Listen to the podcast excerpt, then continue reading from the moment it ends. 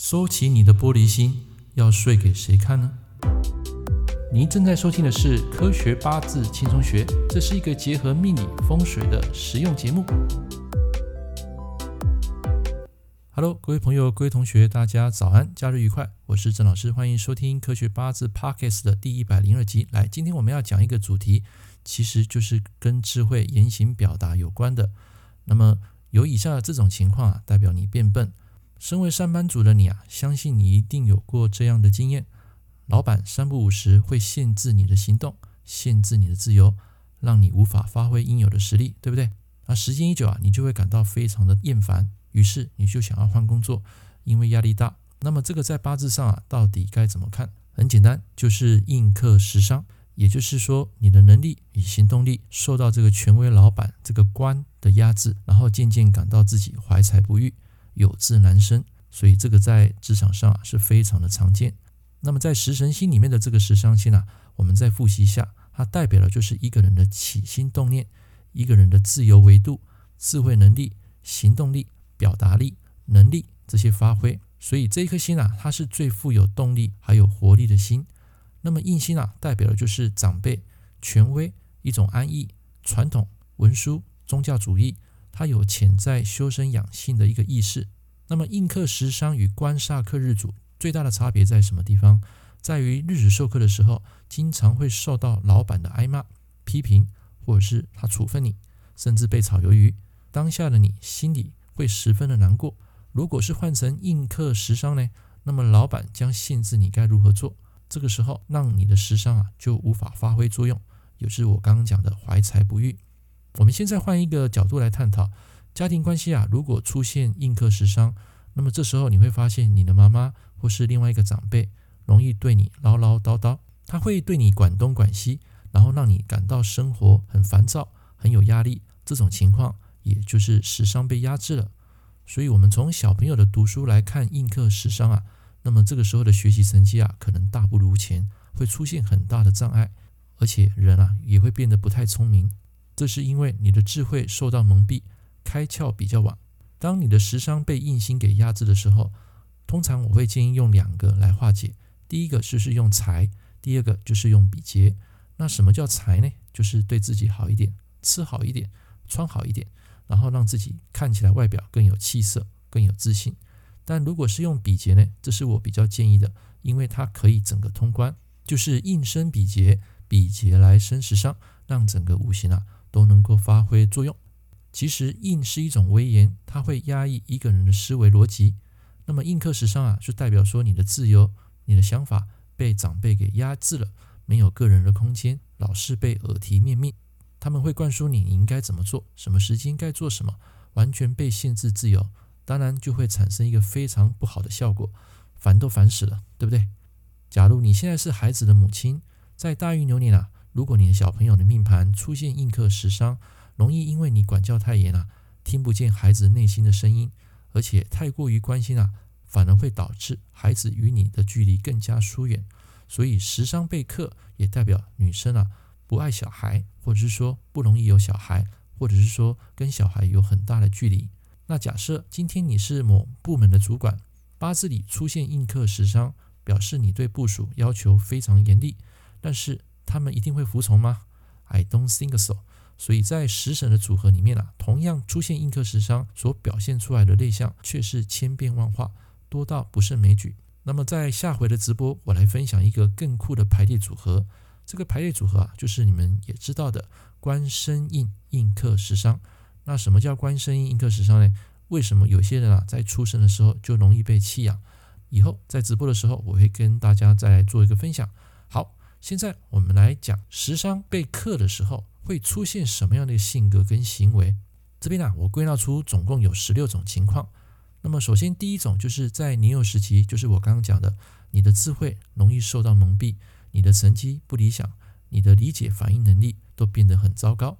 但是各位要记得，它并不会一辈子都是如此，因为有时候转一个大运之后，就好比我们台语讲的“登大人”了啊，那个时候人啊就会变得开窍。而且会变得非常聪颖，所以千万不要看到本命有印克食伤啊，就去铁口直断了，这个小朋友未来没有什么前途。啊，不可以这样子的。第二个就是代表长辈约束言行，你的家规非常的严厉，这个小朋友容易在痛苦慢慢环境中长大，而且长大可能会有一些精神疾病。啊，这个在我实务上有看多非常多。第三个，母亲过于保护溺爱，然后最后变成妈宝，所以印刻时伤有一种是家教太严，一种就是过度于保护，把小孩子啊捧在心里面。啊，像之前有一个歌手叫做陈淑桦，你们应该有听过，就是唱那个梦醒时分的。之前他受到这个妈妈保护太过，那妈妈过往之后呢，他就没办法为自己的生活去打理。第四个，精神容易出现耗弱，而且自我信心非常不够。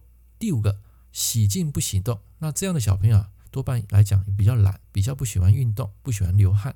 啊，因为时伤代表运动嘛。那印刻时伤人本身就是喜静不喜动。所以相对来讲，他在表达方面，在运动方面啊，他的资质就会比较弱。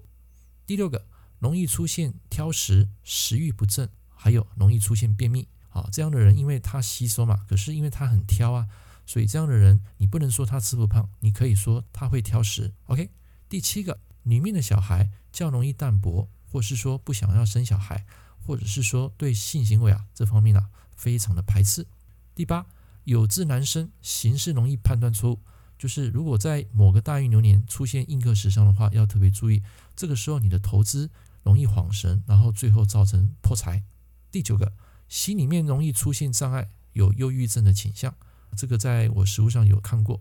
小时候被这个长辈啊给压抑，然后长大之后呢，突然间就脱困，然后变得非常的躁郁，就是会有暴力倾向。这个在实物上也很常见。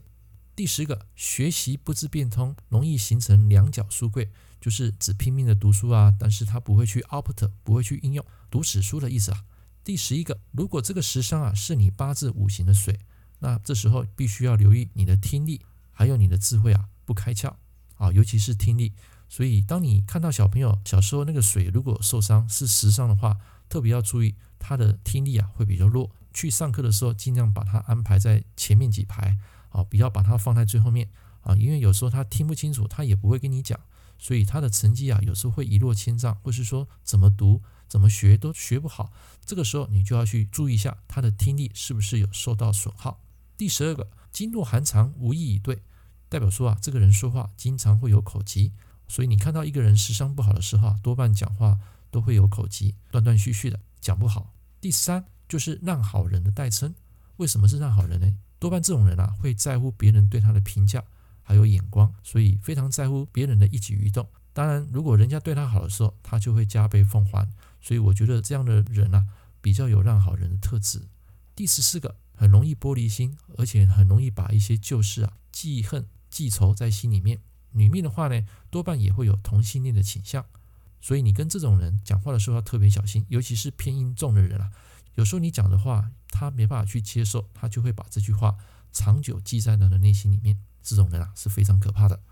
第十五个，经常会将这个往事啊会留在心里面，就是说他不断会去翻一些旧照片啊、旧的回忆。所以我们说过目不忘其实是一种病，这个病啊就是我们这边讲的印刻时伤。所以有事没事啊，千万不要去接触一些悲剧电影或是一些不好的磁场的小说啊。有时候你看这些东西啊。